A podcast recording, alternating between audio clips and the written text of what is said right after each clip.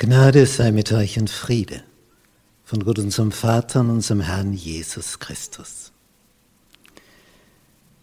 Wir betrachten in Serie die Apostelgeschichte des Lukas. Lektion 2. Thema Pfingsten. Ein Fest, das bis heute in der Christenheit gefeiert wird, aber wo hat es seinen Ursprung? Das griechische Wort dafür bedeutet einfach 50. Nämlich der 50. Tag nach dem ersten Tag des Passafestes, wo nämlich die Erstlingsgarbe von der Getreideernte eingebracht wurde. Und dann hat man 50 Tage gezählt. Und dann kam Pfingsten.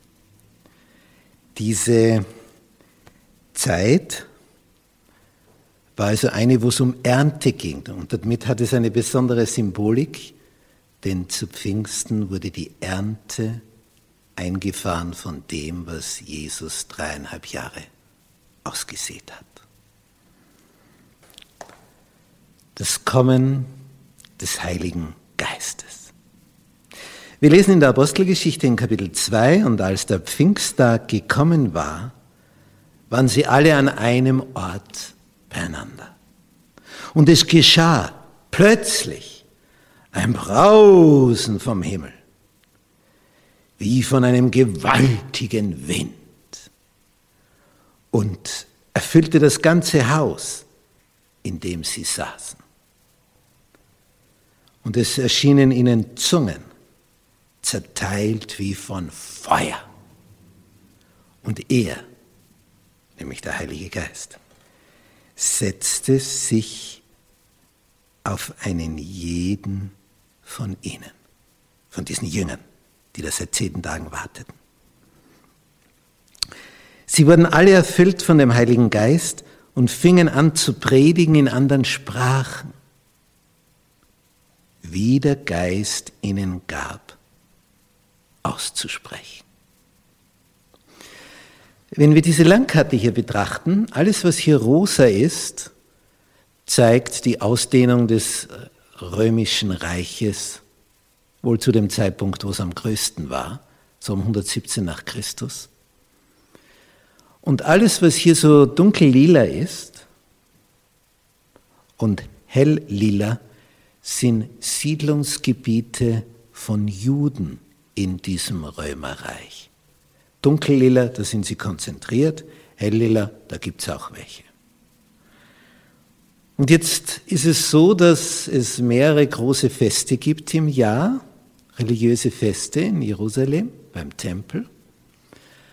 Und Auslandsjuden, die also irgendwo siedeln in diesem Römerreich, kommen gerne zu diesen Festen nach Jerusalem so Heimatverbundenheit, religiöse Traditionen, so wie das die Mohammedaner auf ihre wichtigen Städte hinzieht, wie Mekka, Medina, und wo sie dann ihre speziellen Zeremonien und kultischen Bräuche feiern.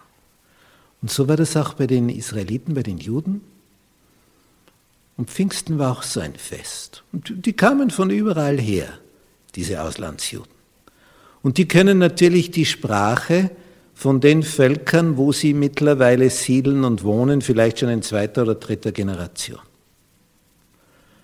Und die sind da in Jerusalem, wo man also Aramäisch spricht, und hören plötzlich Sprachen, die sie hunderte, tausende Kilometer entfernt sprechen, dort in der Region, von wo die gerade herkommen.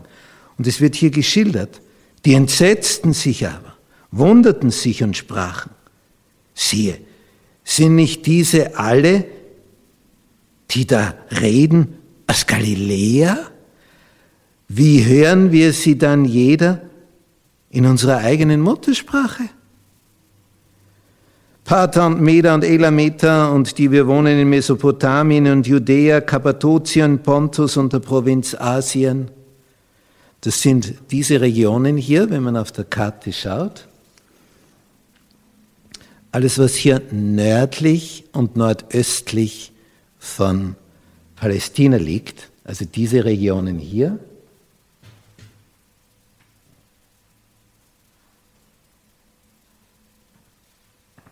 also Gebiet der heutigen Türkei. Und Phrygien und Pamphylien gehört auch noch dazu. Ägypten, die Gegend von Kyrene in Libyen und Einwanderer aus Rom. Jetzt kommen wir in den Süden. Ägypten, Kyrene, Gegend von Libyen, Einwanderer von Rom. Also man muss sich diese Entfernungen vorstellen. In so einem Umkreis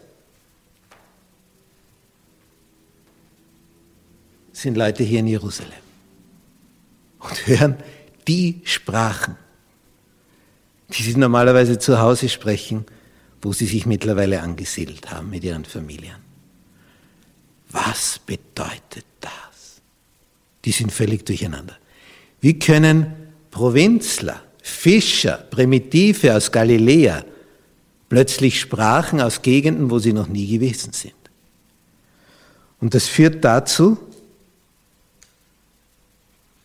dass die hier sagen, da kommen auch noch Kreter und Araber, also Leute von der Insel Kreta hier.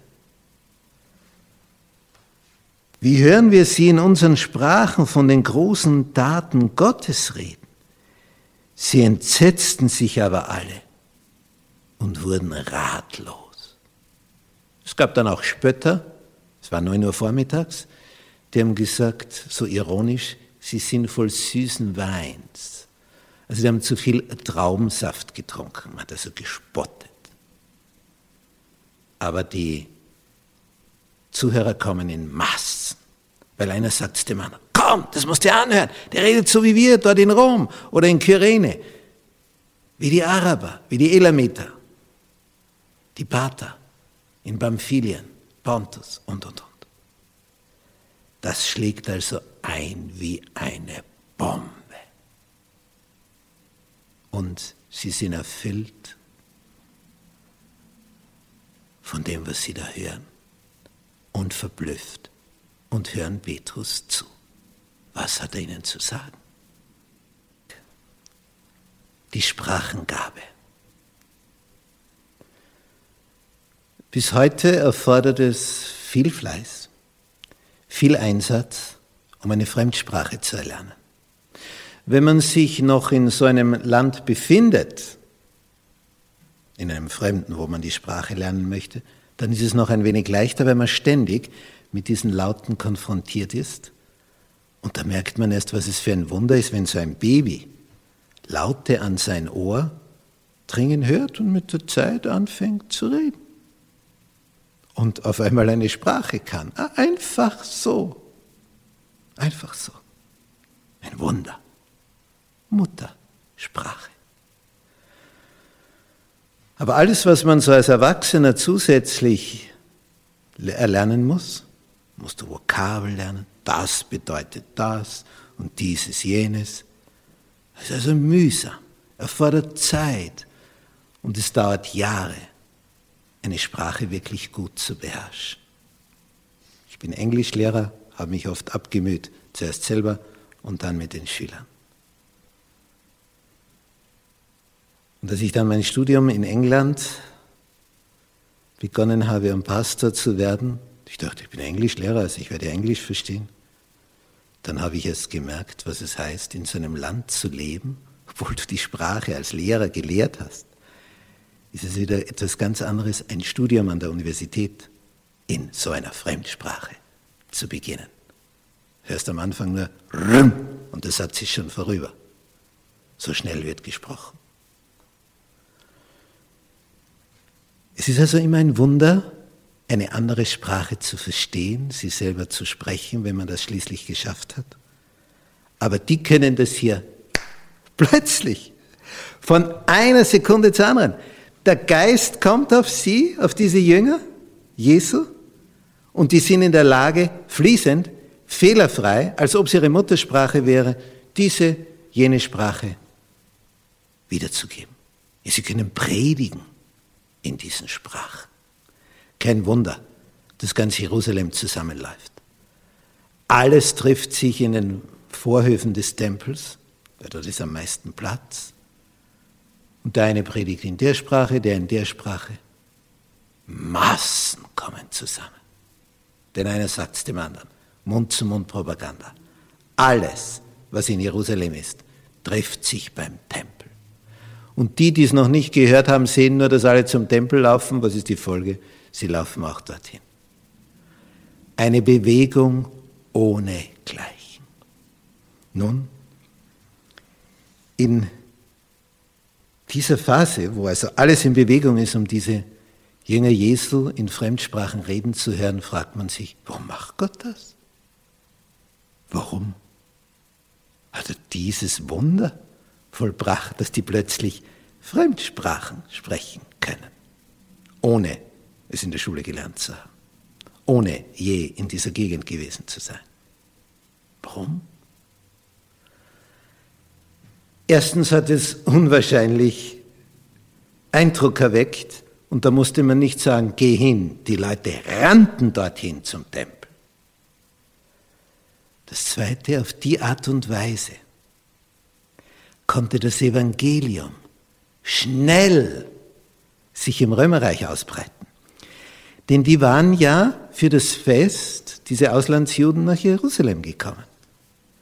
Wir haben gehört, Einwanderer aus Rom, von Kreta, von Kyrene, Ägypter, Araber, aus dem Süden, Westen, alles aus dem Norden, Nordosten, alles da. Wenn die jetzt zurückkehren in ihre Länder, ja, was erzählen die?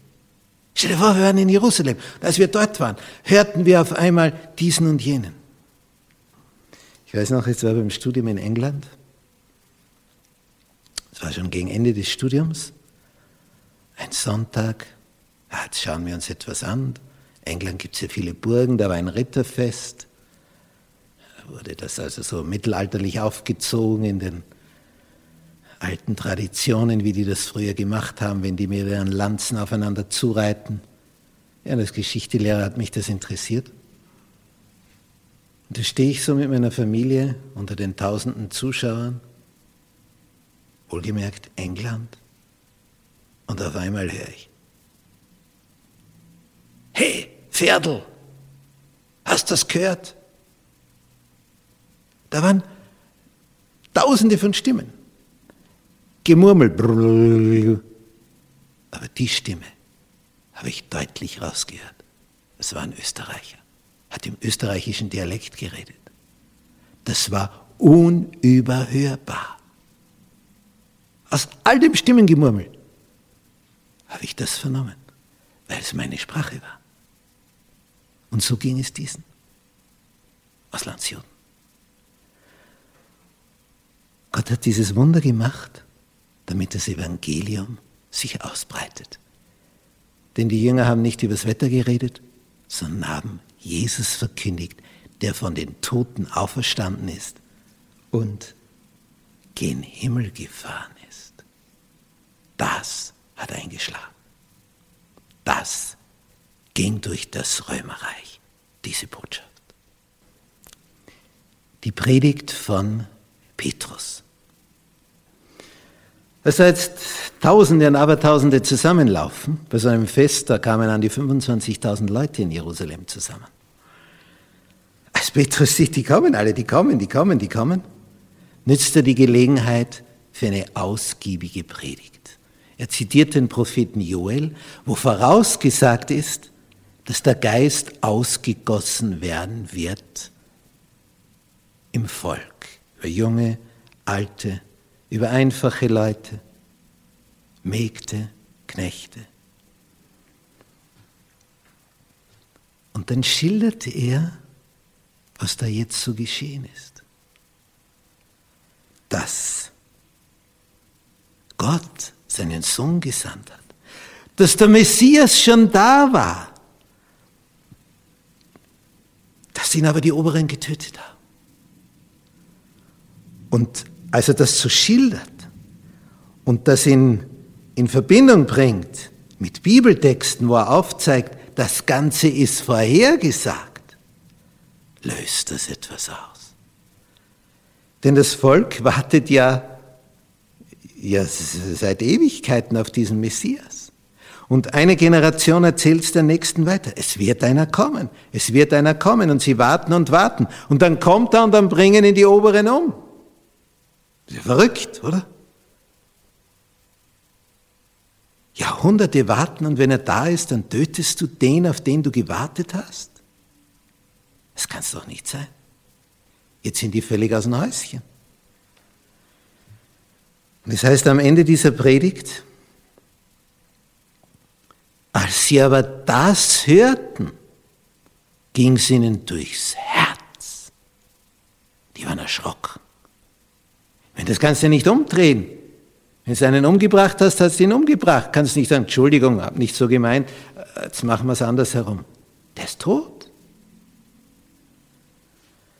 Als sie das hörten, ging es ihnen durchs Herz und sie sprachen zu Petrus und den anderen Aposteln, ihr Männer, liebe Brüder, was sollen wir tun? Wie, wollen wir diese große Schuld jetzt loswerden? Ja, Sie haben gehört, der ist von den Toten auferweckt worden. Er ist auferstanden, glücklicherweise, sitzt jetzt zur Rechten Gottes. Aber er wurde umgebracht von seinem Volk. Wo gehen wir hin mit unserer Schuld? Was sollen wir jetzt tun? Und Petrus sagt, tut Buße. Das heißt, auf heute übersetzt, kehrt um. Nicht so wie wenn du mit dem Auto in eine Gasse hineinfährst und merkst, oh, Sackgasse. Da komme komm ich nicht weiter. Um da wieder rauszukommen, hilft nur eins. Wenden, umkehren. Das ist Buße. Tut Buße, wendet euch um, kehrt um. Und denn jeder von euch lasse sich taufen auf den Namen Jesu Christi zur Vergebung eurer Sünden. So werdet ihr empfangen die Gabe des Heiligen Geistes. Und mit vielen anderen Worten bezeugte er das. Und er mahnte sie und sprach, lasst euch erretten aus diesem verkehrten Geschlecht. Die nun sein Wort annahmen, ließen sich taufen. Und an diesem Tage wurden hinzugefügt etwa 3000 Menschen. Ernte. Der Same, den Jesus ausgestreut hatte, dreieinhalb Jahre lang, der war jetzt aufgegangen. Was für ein Wunder. Die Erhöhung Jesu. In dieser Pfingstpredigt des Petrus geht es also darum, herauszuschälen, herauszufiltern, dieser Jesus, der von unseren Obersten als Lügner dargestellt wurde, der verworfen wurde, als Gotteslästerer beschimpft wurde, den sie ans Kreuz gebracht haben, der war tatsächlich der Sohn Gottes und er wurde erhöht ans Kreuz und dann erhöht, also gen Himmel vor. Dieser Sohn Gottes, er war der Sohn Gottes. Er wurde ja unter Eid gestellt und gefragt, bist du der Sohn Gottes? Und vorher hatte Jesus geschwiegen, kein Wort gesagt, bei all den falschen Anklagen. Kein Wort kam über seine Lippen. Aber als jetzt unter Eid gestellt wurde, bist du der Sohn Gottes, bekannte er, du sagst es. Und ihr werdet den Sohn sitzen sehen zur Rechten des Höchsten. Das hat etwas ausgelöst. Der Hohepriester zerriss seine Kleider und sagt, habt ihr die Gotteslästerung gehört? Jesus hat die Wahrheit gesagt. Und er wurde als Gotteslästerer eingestuft. Einer, der die Wahrheit sagt. Einer, der aus dem Universum kommt. Ja, der der Sohn des Höchsten ist. Wow. Und das Volk Gottes.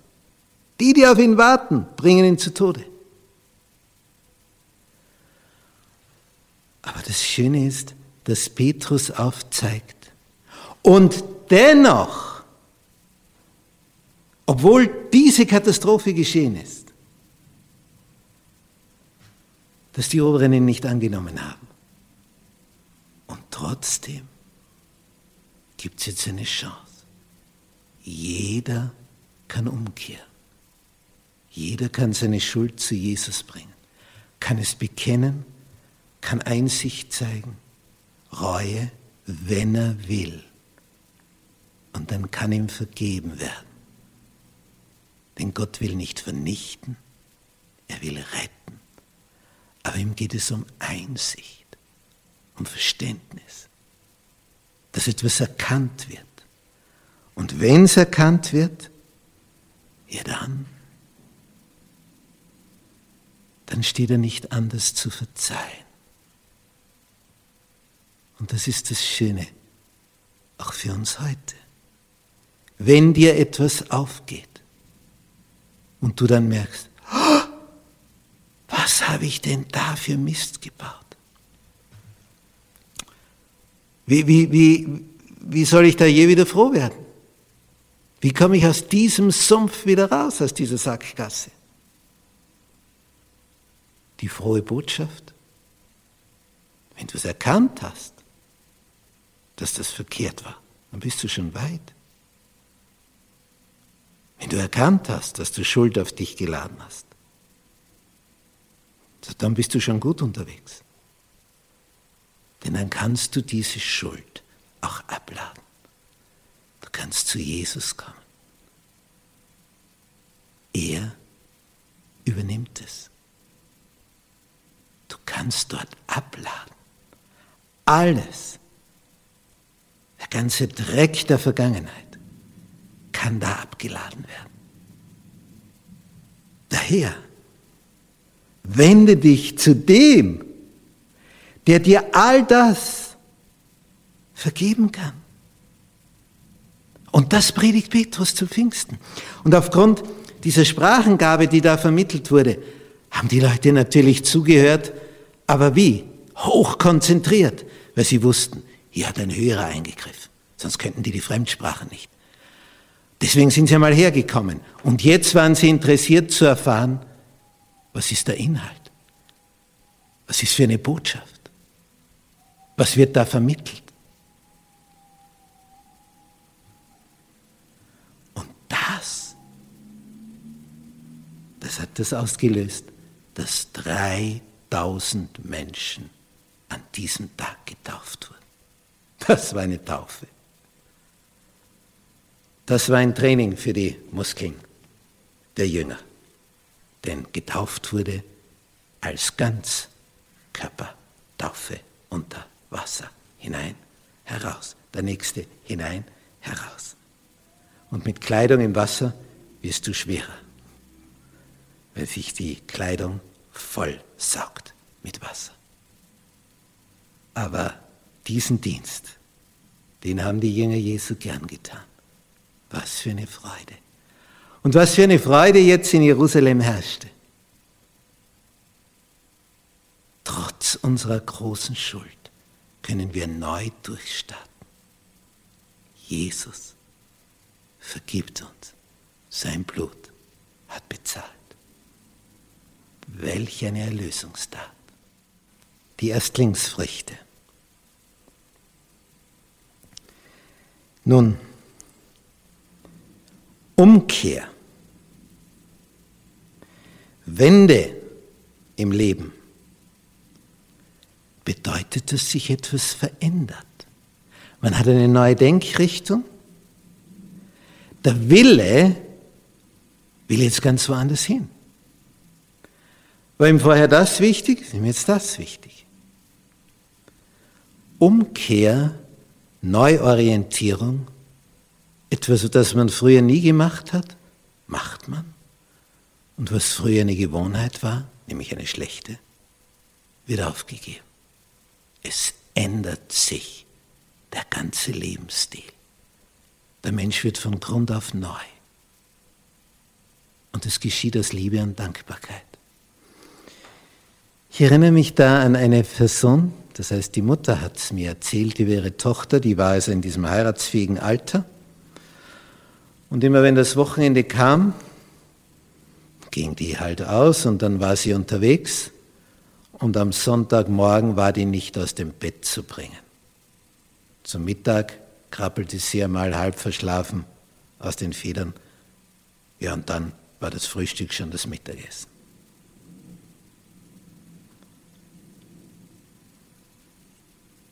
Und so ging das Woche um Woche. Und was die Mutter auch versucht hat, nichts. Zu nichts zu bewegen. Sonntagmorgen im Bett die Tochter. Und eines Morgens, die Mutter war Frühaufsteherin, war die Tochter gleichzeitig auf, geht fröhlich pfeifend durch die Räumlichkeiten der Wohnung, macht sich fertig. Die Mutter wagt nicht einmal zu fragen. Die, die, die kriegt den Mund nicht mehr zu. Was ist heute los? Sechs Uhr morgens? Meine Tochter auf am Sonntagmorgen? Was ist los? Eine Weile später fährt ein Auto vor, sitzt ein junger Mann drinnen und die Tochter verlässt, fröhlich vor sich hin singend, das Haus. Ach so, hier ist Liebe im Spiel. Auf einmal geht's. Auf einmal kann man aufstehen. Auf einmal ist das alles möglich, was vorher nicht ging. Eine Gewohnheit wird durchbrochen. Vorher nie vor Mittag, auf einmal 6 Uhr morgens. Weil er gekommen ist, zu dem man Liebe entwickelt hat. Buße, Umkehr bedeutet so etwas. Nicht, weil du musst, weil du willst. Wenn es einer zum anderen sagt, du wirst mich nicht bekehren, dass der Satz stimmt. Niemand wird den anderen bekehren. Denn nur du selber kannst umkehren. Und das ist etwas, was mit deinem Willen zu tun hat. Nur wenn du willst, geht das. Und das kannst nur du selber. Das kann kein anderer über dich verfügen. Ja, manche Mächtige haben ihre Untergebenen in die Knie gezwungen, weil sie die Macht hatten. Gesagt, der ins Gefängnis, der wird getötet und, und, und. Aber das geschah nicht freiwillig von dem, der jetzt unterjocht wurde. Der musste, weil der andere die Macht hatte. Aber Umkehr zum Höchsten, Umkehr zum Höchsten, zu dem, der uns geschaffen hat, geschieht aus Liebe, freiwillig, weil man erkannt hat, der liebt mich. Der hat Interesse an mir, an meinem Wohlergehen. Und dadurch passieren Dinge, die sonst nie passieren werden. Das ist das Wunder. Wann immer so etwas geschieht, hat der Geist Gottes gewirkt.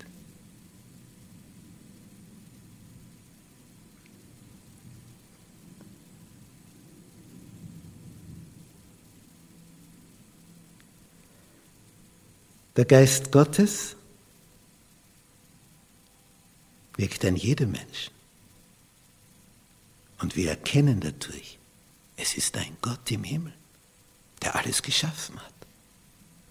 Und er wartet auf dich auf deine Reaktion, heimzukommen zu deinem Papa im Himmel.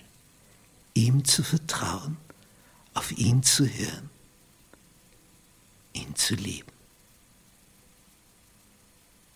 Wie sieht es damit aus bei dir? Schon umgekehrt? Ich habe ein Buch zu Hause, das heißt Lebenswende statt Lebensende. Denn wer die Lebenswende erfährt, für den gibt es kein Lebensende mehr. Es geht immer weiter, selbst wenn er stirbt, denn Jesus wird ihn aus den Toten auferwecken. Das ist eine Botschaft. Kehrt um, ihr abtrünnigen Kinder, hat Petrus ihnen zugerufen. Kehrt um. Lasst euch taufen und euch erretten aus diesem verkehrten Geschlecht. Und diese Botschaft gilt bis heute, bis jetzt. Sie gilt auch dir. Zusammenfassung. Oh, was damals geschehen ist, in diesem Jahr 31 nach Christus.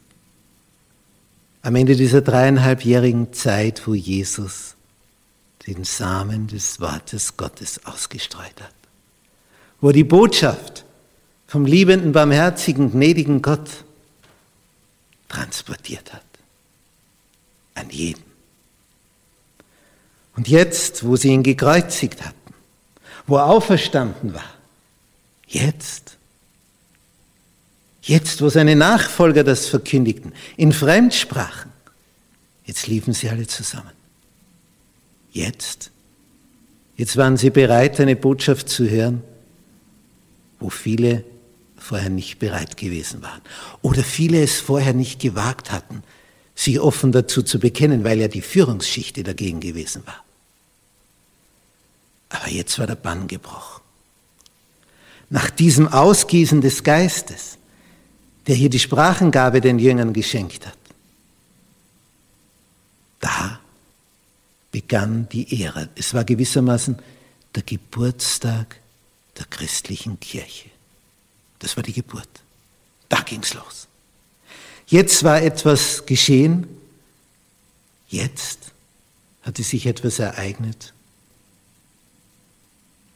worüber man 2000 Jahre später noch reden sollte, wie wir jetzt gerade merken. Das hat etwas ausgelöst. Das ist um die Welt gegangen. Das hat diesen Planeten verändert. Was in diesem Römerreich begann, und wie vorteilhaft, dass die Juden, wie wir hier an den dunkel- und helllila Farbflecken sehen, dass diese Juden schon überall hier in dem römischen Reich weit und breit gesiedelt haben. Das hat die Verbreitung des Evangeliums beschleunigt, enorm beschleunigt. Denn die waren ja schon dort. Und wenn die nach Jerusalem kamen, hörten die Botschaft und gingen zurück, haben sie es wieder ihren Landsleuten erklärt. Die ersten Christen kamen alle aus den Juden. Und später werden wir dann sehen, wie das auch zu Nichtjuden übergeht. Aber die ersten sind Judenchristen, wie man sie nennt. Später werden dann Heidenchristen folgen, also solche, die aus den Heiden herauskommen. Pfingsten war der Startschuss für etwas, was nie mehr in der Geschichte eingedämmt werden konnte. Diese Ausgießung des Geistes in Verbindung mit der Sprachengabe, das war eine Power, eine Kraft, der konnte man einfach nicht widerstehen. Da konnte es nicht zur Tagesordnung übergehen. Entweder hast du dem zugestimmt oder du hast das hartnäckig verweigert und bist stur und starre geblieben gesagt, und was nicht sein darf, darf nicht sein, weil ich nicht will. Das kann man natürlich auch machen. Vorteilhaft ist es nicht. Im Gegenteil. Aber alle, die, die willig geworden waren und sich taufen ließen, die erlebten einen Anfang der Freude. Eine Freude, die nie mehr vergehen sollte. Das gilt auch für uns. Hast du diese Freude schon erlebt? diese Freude, die aus der Vergebung kommt, die Freude, die aus dem Neubeginn kommt. Man könnte über die ganze Welt umarmen, wenn die Schuld weg ist, weil man sie Jesus bekannt hat. Der sagt, ich vergebe dir. Dafür bin ich gestorben. Schon erlebt? Komm zu ihm, sag's ihm. Vertrau ihm. Dafür ist er gekommen. Jesus liebt dich.